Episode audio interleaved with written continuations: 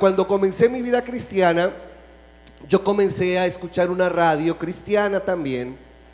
Y dentro de esa radio cristiana eh, escuchaba predicaciones de un hombre que ha sido de mucha influencia en nuestro país, ¿verdad? Ha, tenido un mensaje eh, bastante bueno. Muchos quizás ustedes se congregaron en esa iglesia. Pero este hombre, para llamar la atención al auditorio, usaba las siguientes palabras. ¿Verdad? Sin embargo, pero, y esa, esa, esa era como la forma en que él llamaba la atención del auditorio. Y ese sin embargo, oh, quiero hacerlo bien, sin embargo, eso hacía que la gente tuviera una expectativa de lo que iba a venir. Ese, sin embargo, era para decir, y Dios cambió la situación. Pero la intervención divina, y, eso a nosotros nos, nos llenaba de esperanza los, que escuchábamos esos, esos mensajes nos llenaba de esperanza porque ese sin embargo era porque Dios había hecho ya algo. Ese pero Dios hizo algo. Y a través de la Biblia nosotros encontramos varios peros de Dios. Pero Dios hizo esto. Pero Dios en su infinito amor y cuando usted va a la Biblia, se da, se da cuenta que esos peros son procesos positivos que Dios hace en el ser humano. ¿Verdad? Porque posiblemente nosotros nos hemos encontrado con esos peros, pero son para, pero tú hiciste esto y te equivocaste en esto.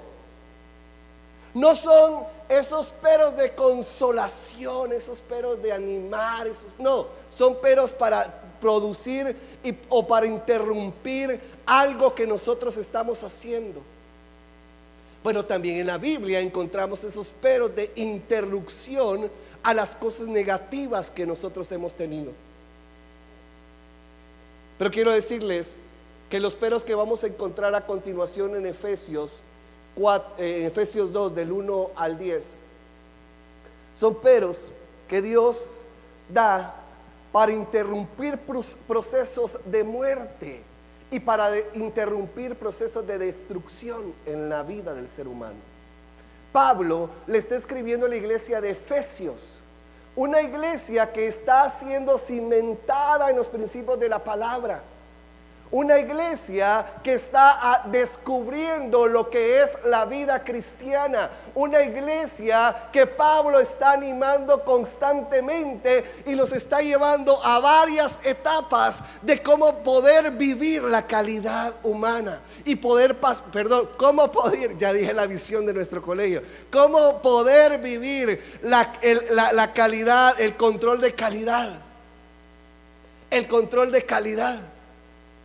Entonces, una de las cosas que yo les decía al inicio es que nosotros tenemos que ir evaluando también nuestro control de calidad en nuestra vida cristiana. Los controles de calidad se evalúan para ver que primero vayamos avanzando. El control de calidad a nosotros también nos permite que el producto que estamos sacando sea un producto bueno.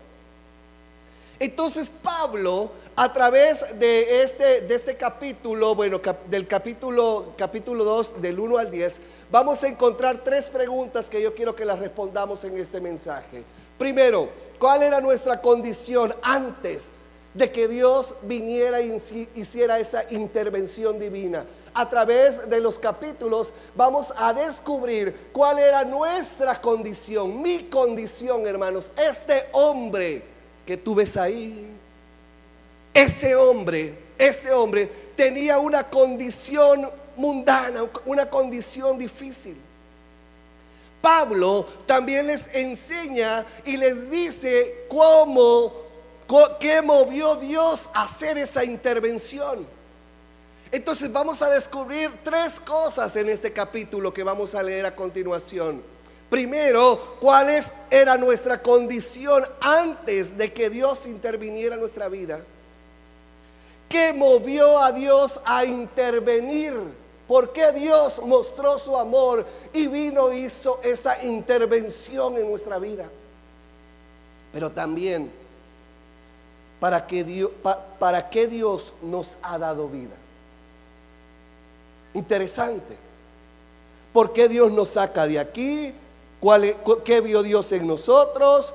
¿Por qué interviene? ¿Pero para qué? Porque muchas veces nosotros disfrutamos la vida cristiana, ¿verdad? Ah, qué bueno, ya soy salvo. Pero Dios te ha salvado para algo. No solo para que vivas salvo vos.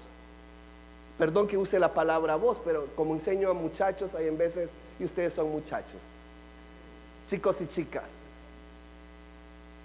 No es solo para que vivas salvo vos, usted, querido hermano es para que también vaya y venga y haga ese, ese, ese proceso. Vamos rápidamente a Efesios. ¿Para qué Dios nos dio vida? En otro tiempo, ustedes estaban muertos en qué? En sus transgresiones y pecados.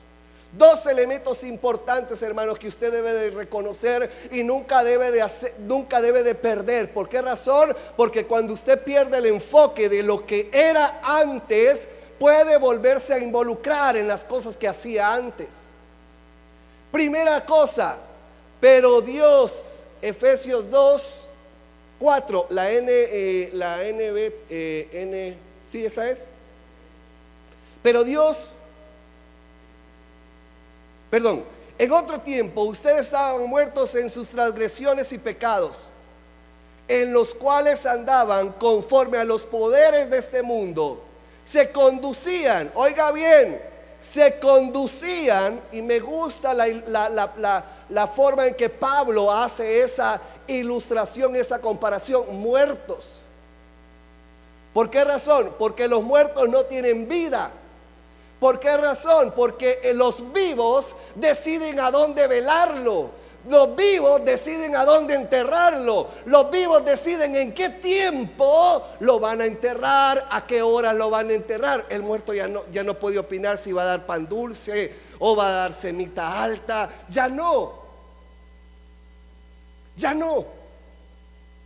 Y es interesante porque Pablo dice eso, en los cuales andaban conforme a los poderes de este mundo, se conducían según el que gobierna las tinieblas, según el espíritu que ahora ejerce su poder en todos los que viven en desobediencia.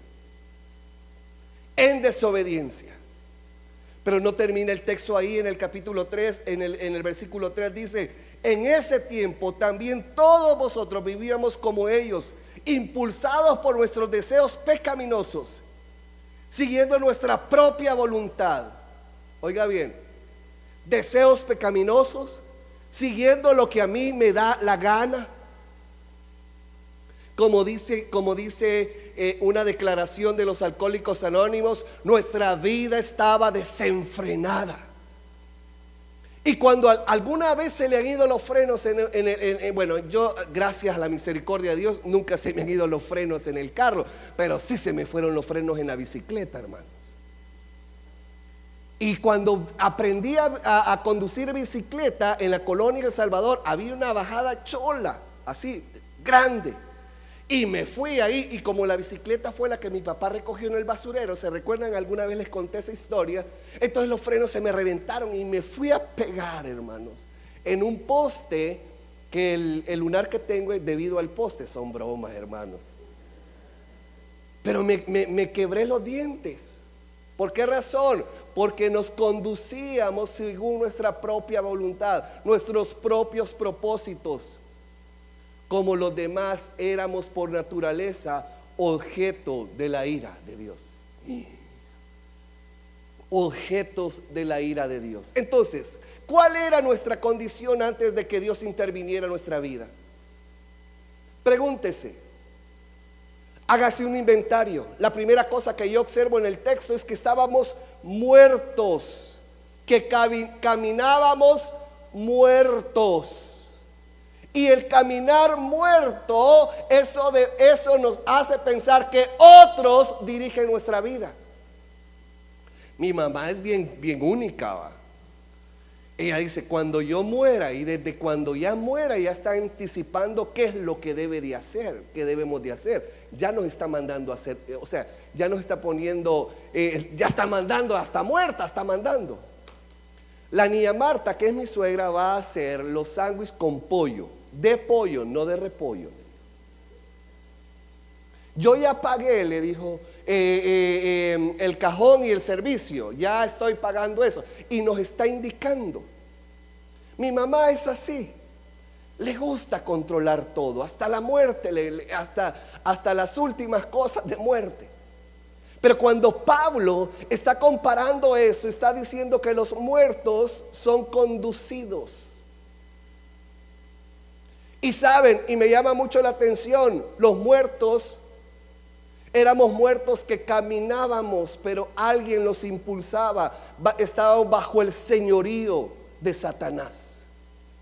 La Biblia dice aquí, se conducían según el gobierno de las tinieblas. Y hermanos, no, nunca perdamos ese propósito en nuestra vida de donde Dios nos ha sacado. ¿Por qué les digo esto? Porque en este tiempo muchos se están deslizando, muchos están confiando, muchos están creyendo que ya no va a pasar nada. Y es cierto, la noche está avanzada y ya pronto Cristo viene. Pronto el Señor viene. Por esa razón, yo quiero llevarlos a ese sentido, que nuestra condición era una condición de pecado, estábamos bajo el señorío de Satanás, no teníamos un dominio propio de lo que nosotros hacíamos. Si miren hermanos, si de repente usted estaba eh, con su esposa, pero después se iba a un motel y olvidaba el cariño que le tenía su esposa. Pedro, Pedro Reyes, un adicto, que gracias a la misericordia de Dios fue, salió de esa adicción al alcohol, salió de esa adicción a la, a la cocaína. Me dijo un día, pastor, es que de verdad lo que dice Pablo en Efesios es cierto. Estábamos controlados por ese señorío, ese señorío de Satanás. Imagínense, yo con mi adicción, mi insidia, así le llaman cuando, eh, ¿cuántos alcohólicos hay aquí? No si han habido, bueno, que eh, la insidia es ese deseo desenfrenado de querer consumir. Entonces yo me encontraba con esa insidia, dice Pedro. O sea, estoy hablando de Pedro Reyes, el amigo mío. Y me dijo, se me fui, vi a la niña que recién le habían regalado unos aritos y a mí no me importó eh, detenidamente quitarle los aritos. ¡Ya! Se los jalé y la niña de dos años quedó llorando. Y me dijo, pastor, ¿y usted cree que me detuve a consolar a mi hija? Yo solo la vi que estaba llorando, pero ya tenía en mis manos los aritos que iba a ir a empeñar. ¿Saben por qué? Porque estábamos bajo el señorío de Satanás. Dañábamos a nuestros seres queridos a causa del señorío de Satanás. Porque quiero decirles que en Satanás no hay amor, porque el perfecto amor, el amor viene de Dios, porque Dios es amor. Entonces, cuando usted vive bajo el señorío de Satanás, ¿qué va a andar, de, qué, qué, qué, qué, qué, va a andar manifestando la obra, las obras de los frutos del Espíritu? El amor. ¿Qué? No, porque Satanás es el padre de toda mentira. Está creado para odiar. Es, es, es increíble. Y eso es lo que nosotros vivíamos. Pero no solamente eso. Estábamos dominados por una escala de antivalores. Versículo 3. En otro tiempo también todos nosotros vivíamos como ellos. Como ellos. Dominados. Esta es mi vida, déjenme vivir mi vida. Vive la vida como tú quieras vivir. Antivalores. Y nosotros predicábamos, enseñábamos eso, los antivalores. Déjelo vivir si es Él, la vida de Él, déjelo vivir. Antivalores. Y Pablo les recuerda eso. En otros tiempos todos nosotros vivíamos como ellos, impulsados por nuestros deseos pecaminosos, siguiendo nuestra propia voluntad. Antivalores. Si no está de malo, dicen que los hombres tienen que tener siete mujeres. Antivalores.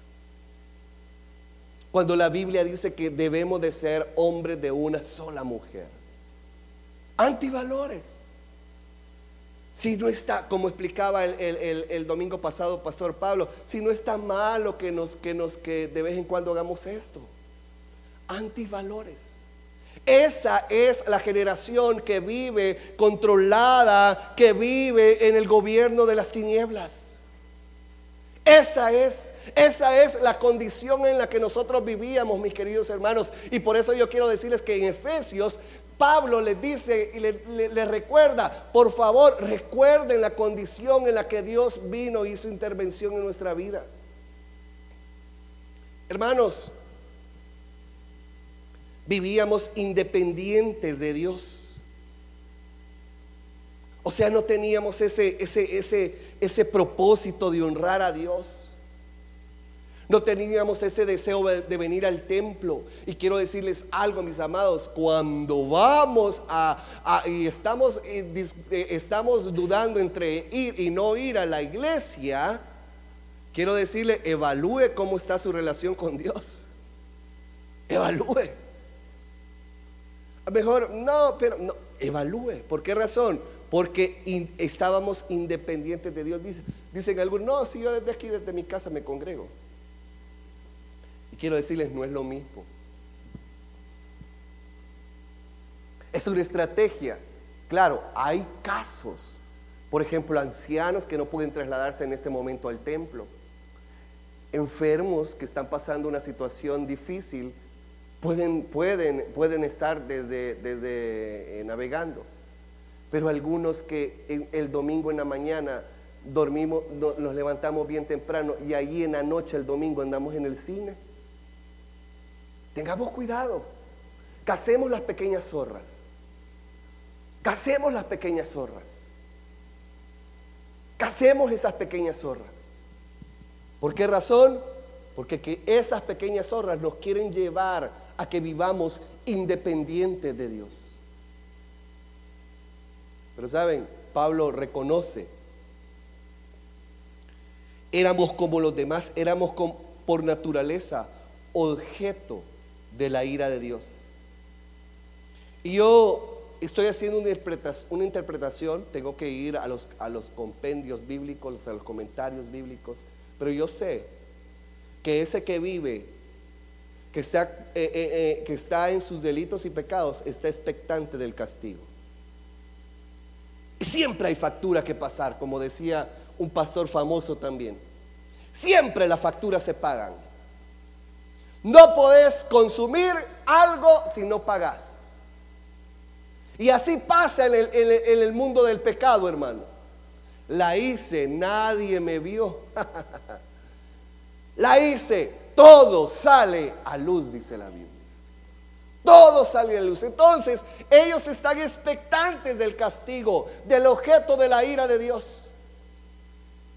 Entonces podemos ahorita ya responder la primera pregunta. ¿Cuál era nuestra condición antes que Dios interviniera en nuestra vida? Éramos muertos, estábamos bajo nuestro señorío de Satanás, estábamos dominados por una escala de antivalores y estábamos independientes de Dios.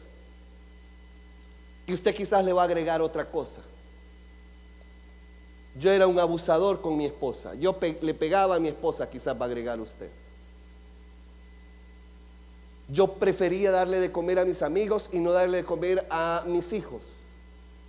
Esa era nuestra condición antes de que Dios hiciera una intervención. Pero ¿qué pasó? Contestemos la segunda pregunta según el texto. La segunda pregunta dice, ¿qué movió a Dios a intervenirnos? Quizás algunos es porque ya habíamos tocado fondo, ¿verdad? Así como el hijo pródigo. Ese tipo, hermanos, ya había tocado fondo, ya estaba tocando fondo. Ya había tocado fondo.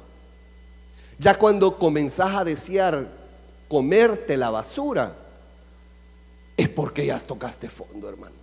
Y si no, y si no eh, sentís esa interpretación en tu vida, ya estoy comiendo basura y no, no, no sentís esa, esa, esa intervención o ese, ese del Espíritu Santo en tu vida, decime decirte, ya estás muerto. Ya estás en el, como decía otro predicador famoso, eh, el hermano Daniel Quintanilla, ya estás en el chimbolero.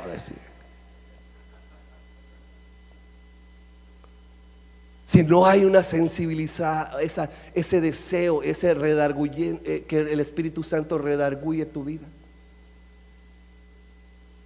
Pero, ¿qué movió a Dios a intervenir en nuestra vida? ¿Qué movió? Y yo quiero decirles algo, hermanos, si Dios no se hubiera movido en misericordia conmigo, yo no estaría aquí. Pero la misericordia de Dios me alcanzó y como dice Efesios 2, 4, pero Dios que es rico en misericordia. Ay hermano, si fuéramos a las, a las, eh, a las cajas fuertes de Dios en el cielo, esto es algo de RB, Ramón Valle, ¿verdad? Versión RB. Si fuéramos a las arcas del tesoro del cielo, encontraríamos rico, rico, rico en misericordia, tesoro de misericordia. Y eso es lo que Pablo les, expresa a los de Efesios.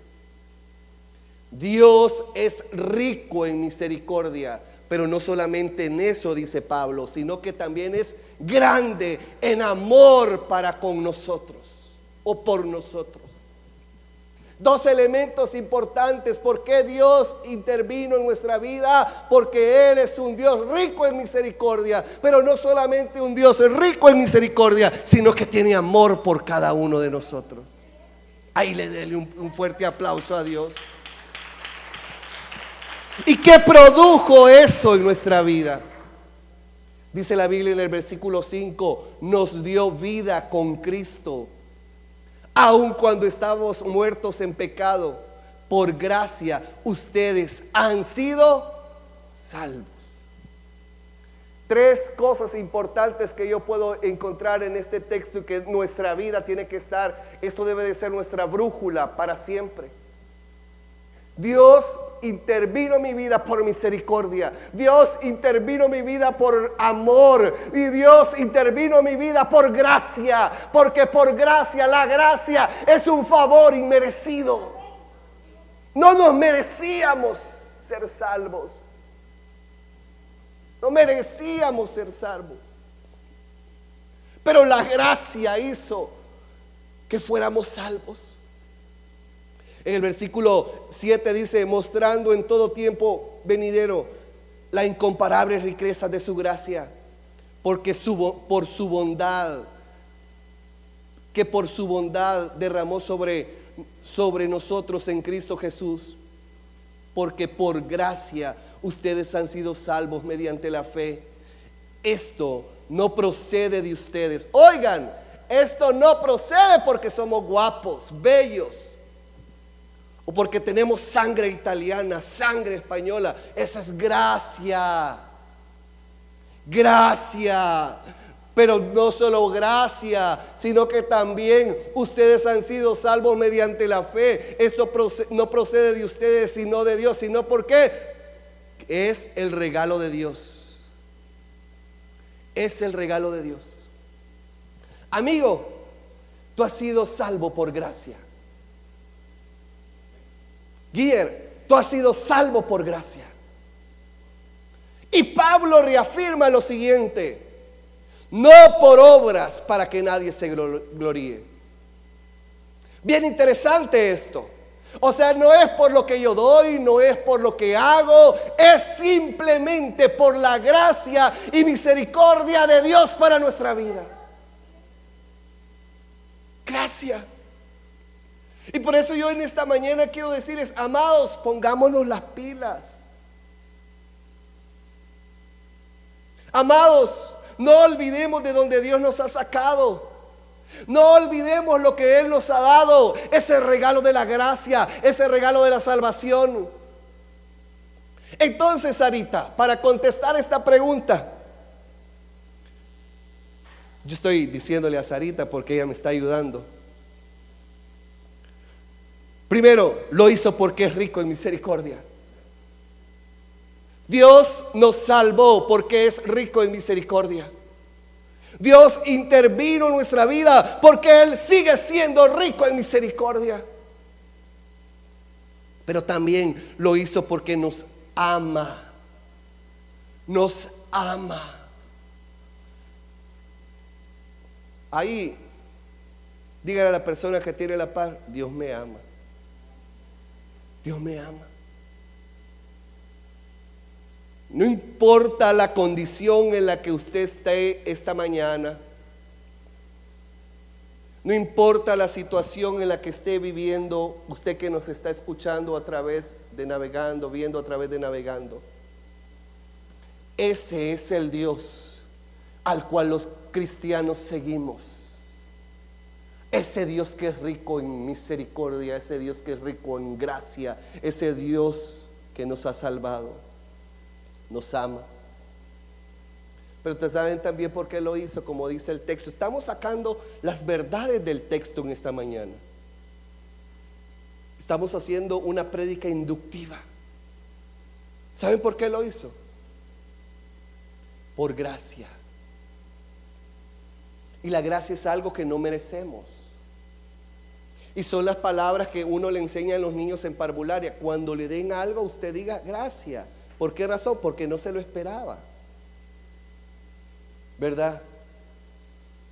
Fíjense que cuando yo me dieron esta tablet, bueno, esta iPad,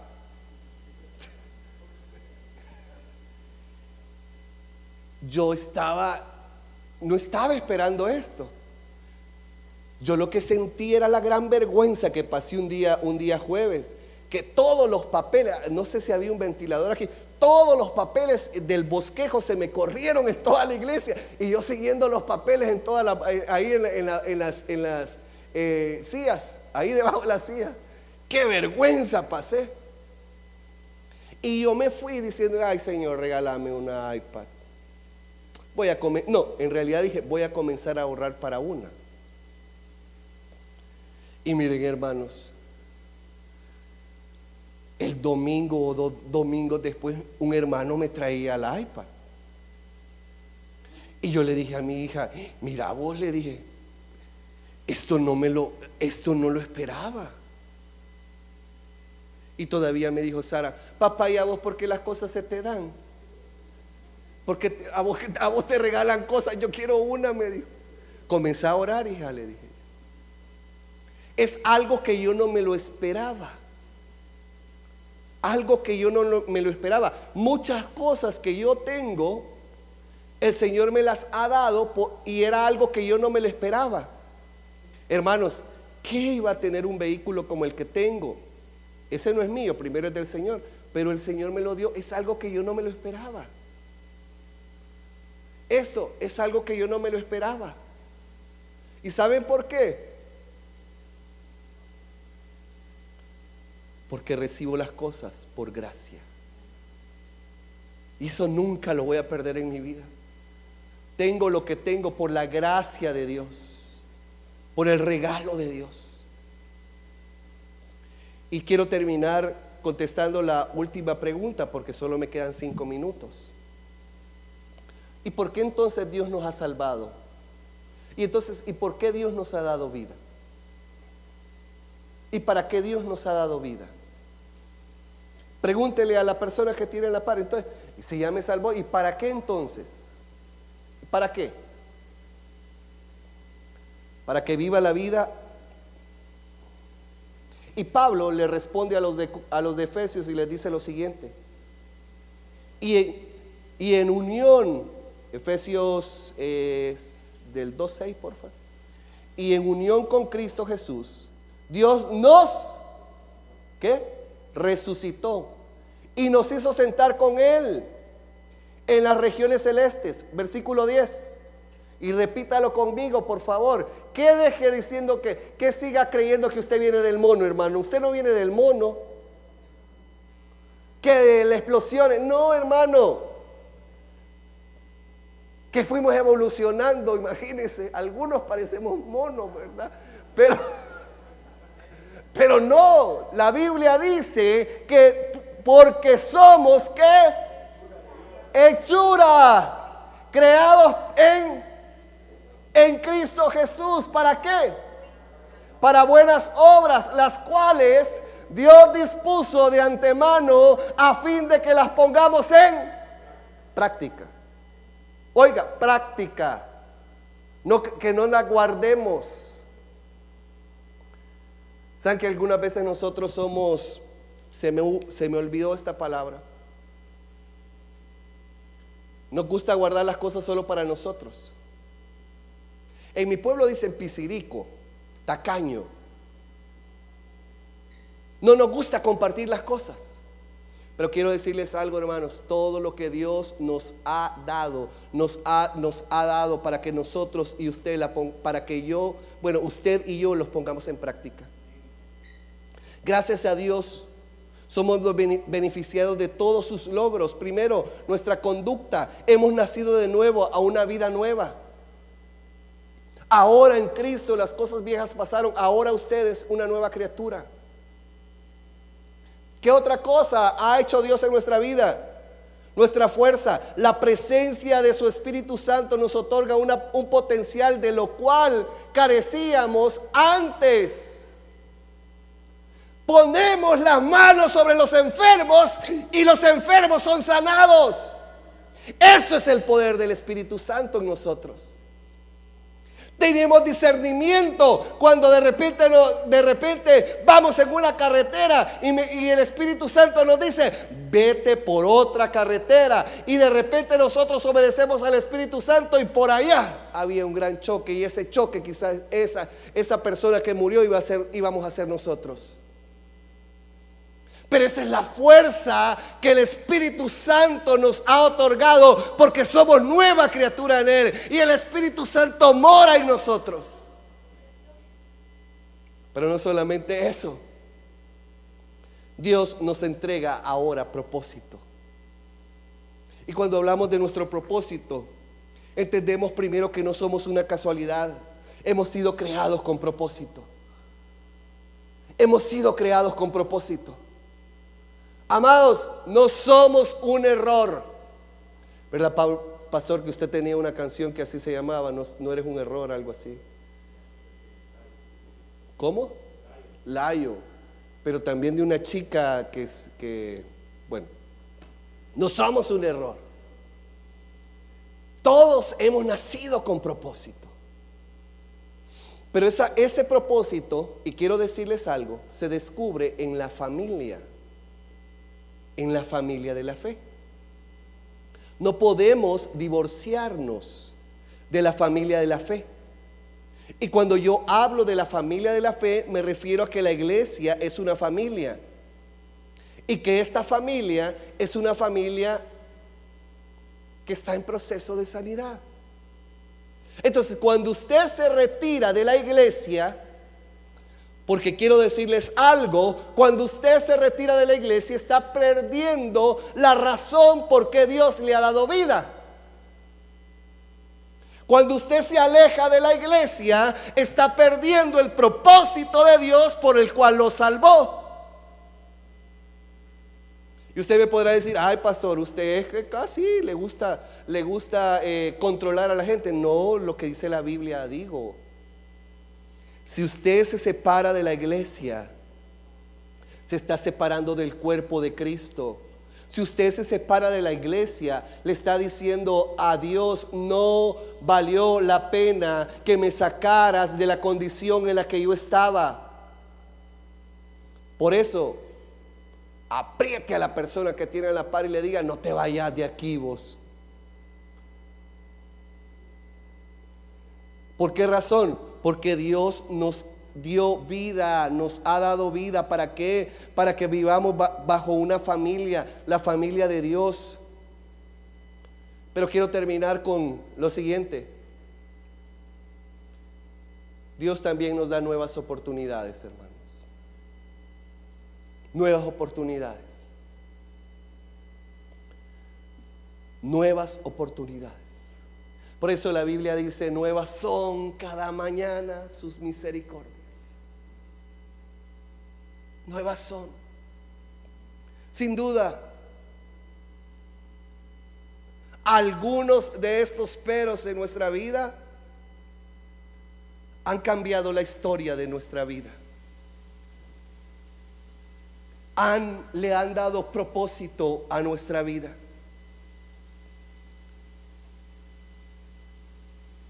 Esto ha producido en nosotros crecimiento.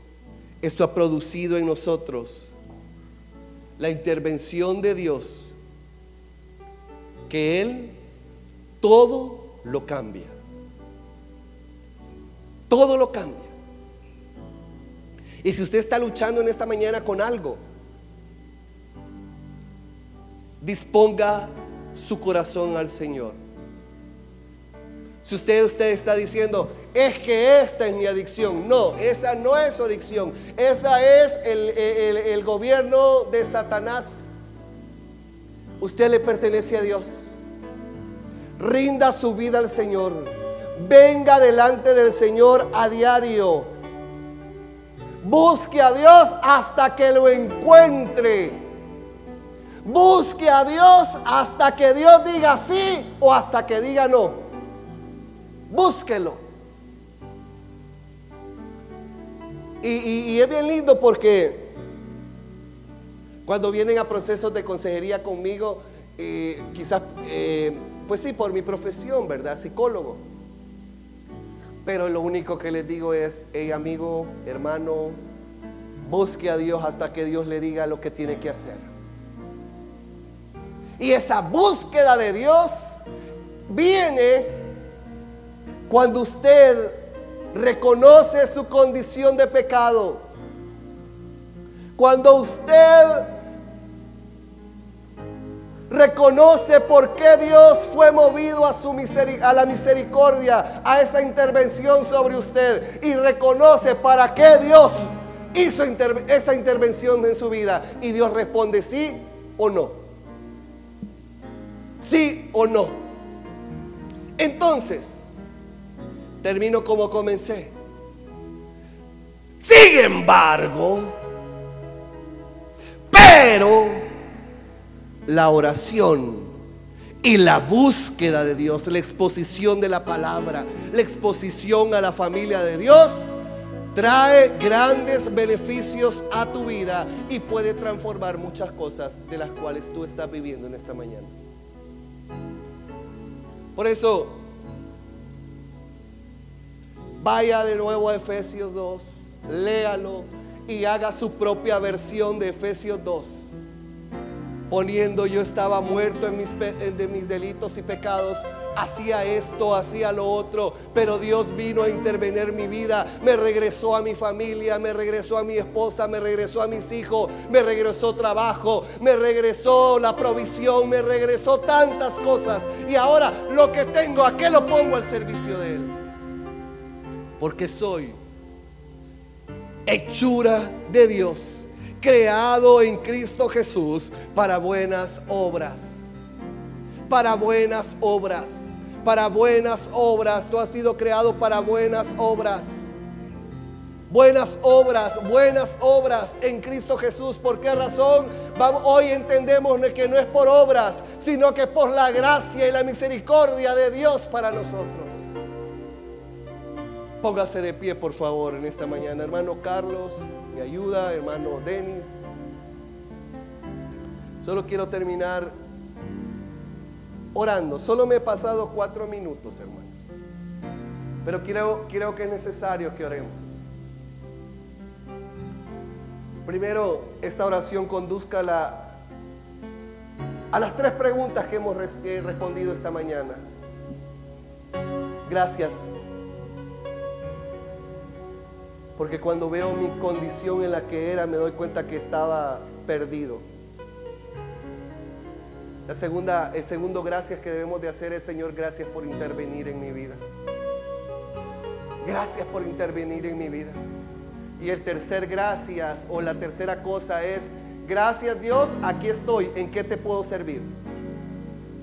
¿En qué te puedo servir? ¿En qué te sirvo? Tres gracias que vamos a, desatar en esta mañana. Gracias por la condición de donde tú me sacaste. Y ahora en qué te puedo servir. ¿En qué te puedo servir? ¿En qué te puedo servir? ¿Por qué no levanta su voz diciendo, Señor, gracias, gracias, gracias, gracias, gracias, gracias? Gracias, gracias, gracias Dios. Porque cuando veo la Biblia me doy cuenta de dónde yo estaba. Gracias por intervenir en mi vida. Pero también, Señor, gracias. Y te quiero decir, Señor, en qué te puedo servir. En qué te puedo servir si tú ya me salvaste. Y si en esta mañana usted quizás cantamos estaba perdido, pero quizás ha perdido la relación con Dios. ¿Por qué no le dice con este canto, quiero volver a empezar? Quiero volver a empezar, quiero volver a empezar. Quiero volver a empezar. Levante sus manos y dígaselo. Con un corazón sencillo, como al principio te conocí. Recupera aquel sentir cuando mi deseo era vivir toda mi vida. Levante sus manos y diga. a ti. Necesito regresar a lo que viví cuando recibí tu perdón. Quiero volver a empezar otra Dígaselo y volver. y volver a los tiempos de dulce comunión. Revivir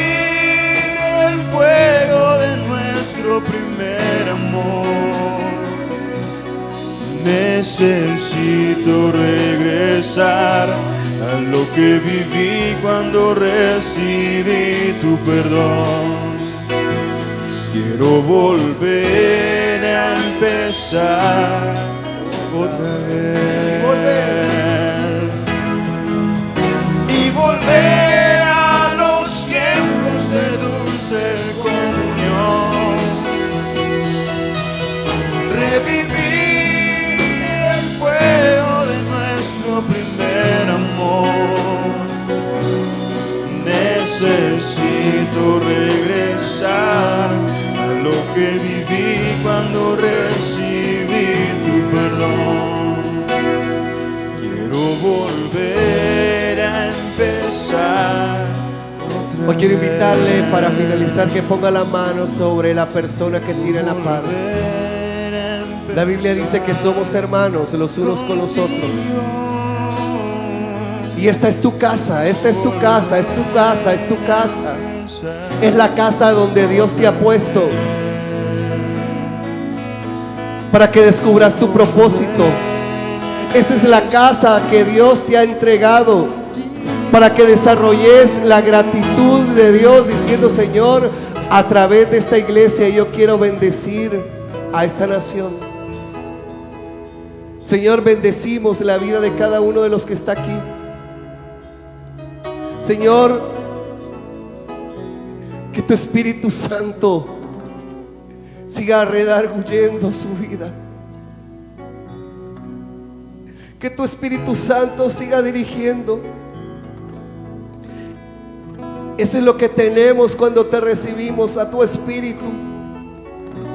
Ese Espíritu que nos conduce hacia toda verdad, como dice tu palabra.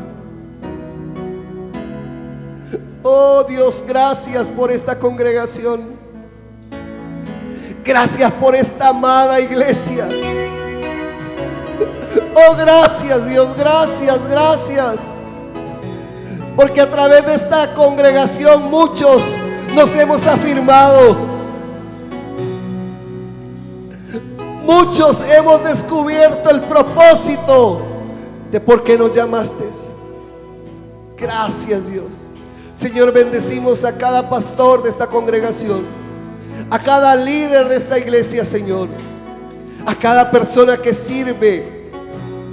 Bendigo la vida de esos jóvenes que, que cuidan, que están en parqueo. Bendigo la vida de esas personas que en cada momento vienen y abren las puertas de esta congregación para poder servir. Gracias por el ministerio de alabanza, Padre. Sígueles usando, Padre. Gracias por el equipo de comunicaciones, por todo lo que hacen. Señor, que sean prosperados en cada momento y que a través de los ministerios puedan descubrir su propósito por el cual tú nos has rescatado, por el cual tú interveniste sobre nuestra vida. Y si usted está aquí y quizás dice, ¿dónde puedo servir? Busque a un pastor, a algún líder y pregúntele, ¿será que puedo servir? Venga. Gracias Dios. Gracias Señor. En el nombre poderoso tuyo. Amén y amén.